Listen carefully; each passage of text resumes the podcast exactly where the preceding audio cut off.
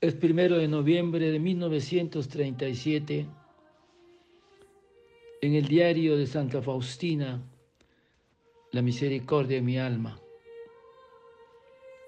Y ella nos cuenta sobre el purgatorio, cuando refiere hoy, después de las vísperas, la procesión fue al cementerio yo no puedo ir porque estaba de guardia en la puerta. Pero eso no me impidió rezar por las queridas almas. Cuando la procesión volvió del cementerio a la capilla, mi alma sintió la presencia de muchas almas comprendí la gran justicia de Dios y que cada uno tiene que pagar hasta el último céntimo.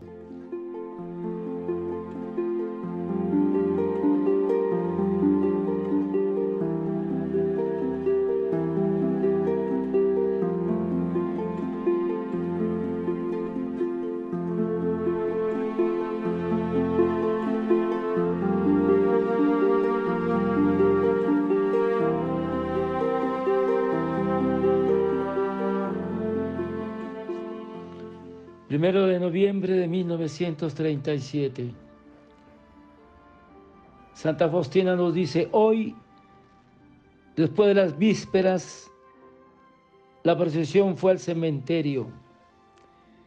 Mi alma sintió la presencia de muchas almas.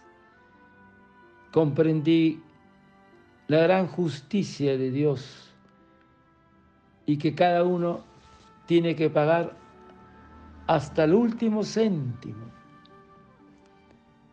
Y Santa Faustina nos habla del purgatorio cuando expresa en su diario,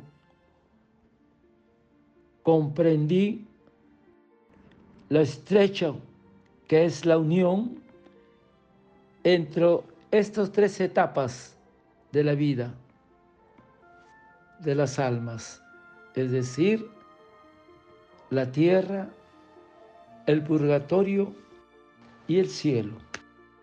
Hermanos, el purgatorio no es un infierno menor, sino la antesala del cielo, donde el alma se limpia y purifica. En este lugar de purificación el alma experimenta un dolor y sufrimiento intensísimo, un fuego más doloroso que cualquier cosa que un hombre pueda padecer en esta vida. Pero también existe mucha alegría, porque se sabe que en definitiva ha ganado la batalla y le espera pronto el encuentro con Dios. Porque el purgatorio es la antesala del cielo. Hermanos, en el cielo no puede entrar nada manchado ni quien obre abominaciones y mentira, sino solo los escritos en el libro de la vida.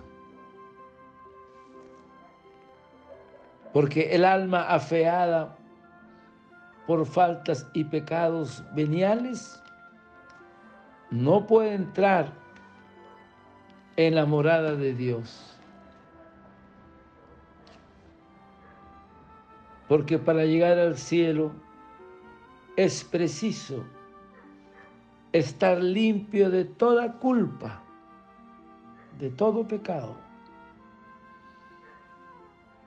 Entonces, el mayor sufrimiento de esas almas es el de haber pecado contra la bondad divina y el no haber purificado el alma en esta vida. Y la pregunta, ¿y qué es lo que tiene que purificarse en el alma en el purgatorio? ¿De qué hay que purificarse? De los pecados veniales, faltas de amor y de delicadeza con el Señor. Además, todos los pecados y faltas ya perdonadas en la confesión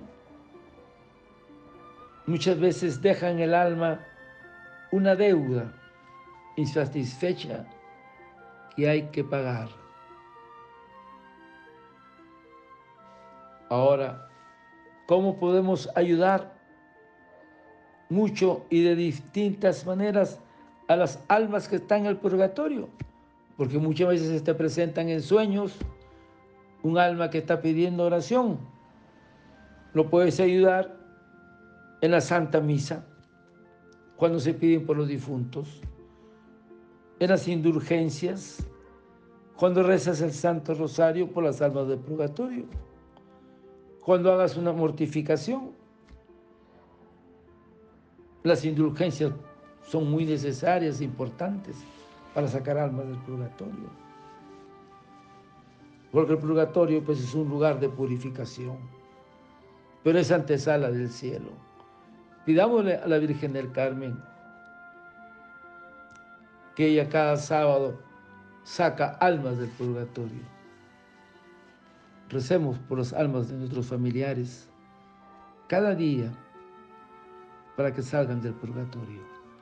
Padre eterno, yo te ofrezco el cuerpo, la sangre, el alma y la divinidad de tomado Hijo nuestro Señor Jesucristo como propiciación de nuestros pecados y del mundo entero y por su dolorosa pasión, ten misericordia de nosotros y del mundo entero. Oh sangre y agua que brotaste del corazón de Jesús como fuente de misericordia, en ti confío. Desearte un lindo día, que el Señor de la misericordia te conceda la gracia de sacar almas del purgatorio a ti y a tu familia. Dios te bendiga y proteja. Santa Faustina, ruega por nosotros. Amén.